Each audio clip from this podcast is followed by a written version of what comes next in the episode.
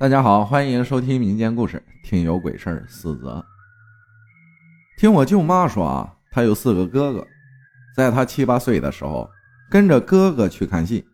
那时候农村穷，没有电视机，只能去另外一个村里看戏。因为离得远，舅妈又是最小的一个，所以舅妈的哥哥们就不打算带着舅妈一起去看戏。可是舅妈也想跟着一起去，因为年龄小又走得慢。就和哥哥们差了一大截走着走着，就看见前面坐着个穿红裙子的女人，低着头，头发很长，几乎看不到脸。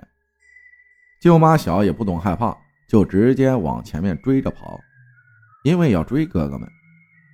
当他经过女人的时候，还是好奇的看了一眼，这一看就直接给舅妈吓哭了，因为那个女的没有下巴。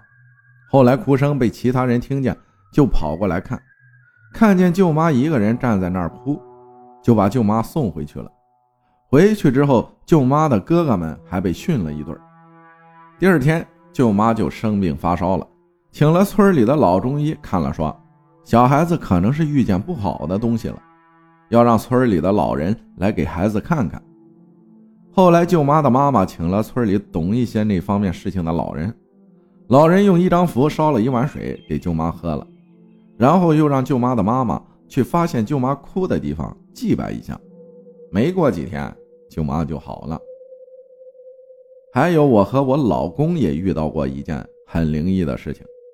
那时候上初三，和现在的老公，也就是我那时候的男朋友一起遇到的。我和老公还有他的一个同学一起去我们那儿的假山上玩。因为上午我要补课，所以下午才能去。因为去的比较晚，所以玩了下来后也就五六点了。那时候已经看不见太阳了，天也快黑了。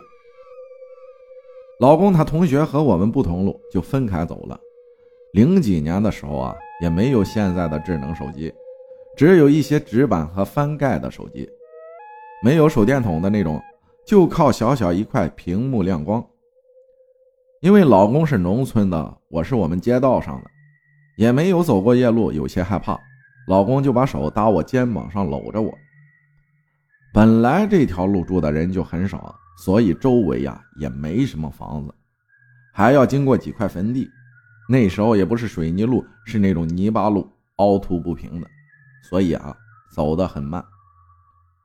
走着走着，老公突然就把搭我肩膀上的手用力的往后甩。我问他干什么，他说没事因为怕我害怕，所以第一次没告诉我。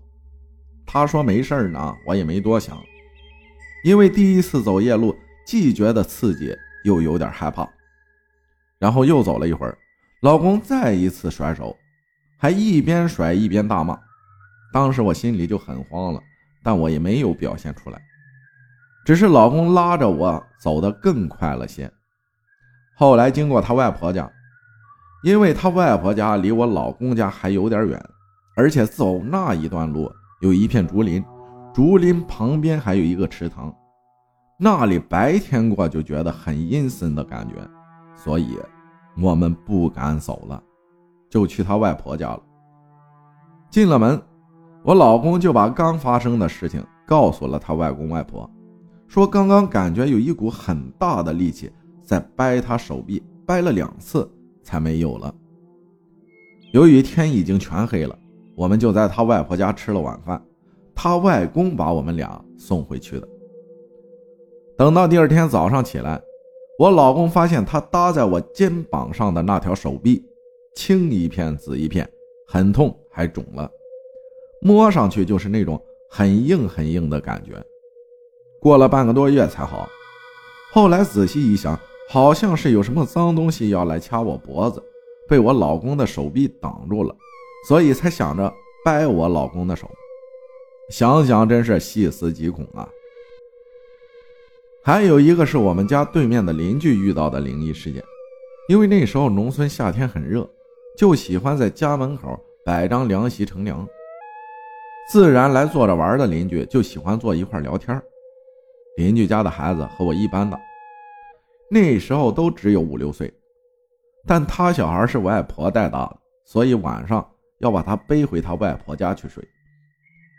那天大概九点多钟，邻居女邻居一个手背着他的儿子，另一手拿了半块西瓜，准备送去外婆家，因为他外婆家是在老街上，要去老街就要路过一个粮站。那时候关于粮站的鬼故事还是蛮多的，这里就不细讲了。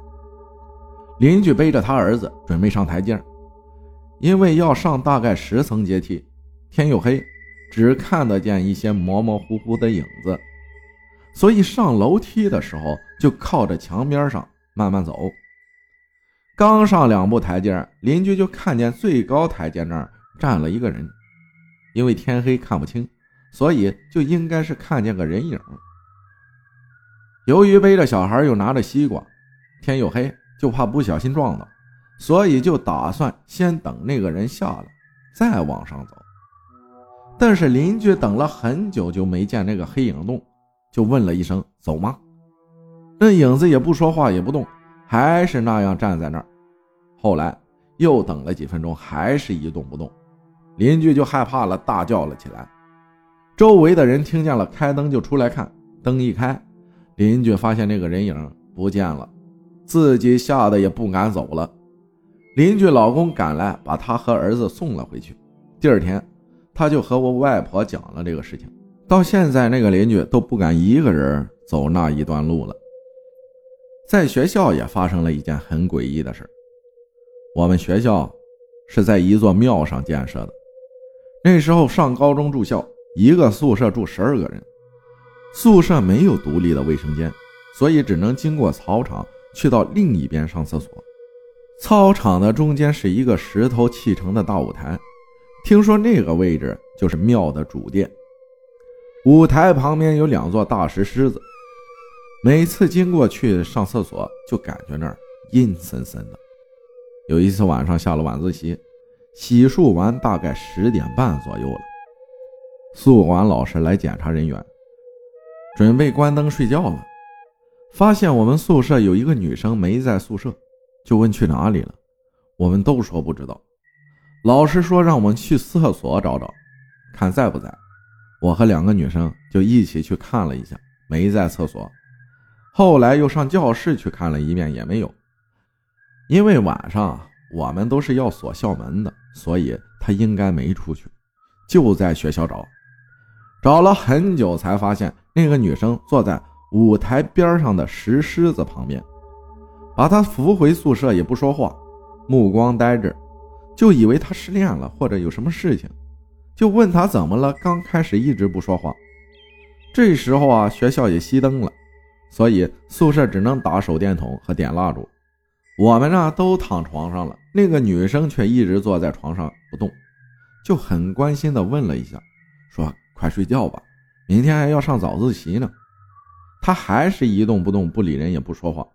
本来呀，也没觉得有什么，就不管了。等其他女生去上厕所回来时，发现他又不见了，又去找，结果还是在那个石狮子旁边坐着，就把他扶回来，扶回来就开始哭，怎么劝怎么安慰都没有用，头还使劲往床边撞。把他扶上床，他就又往墙上撞，一边哭一边撞。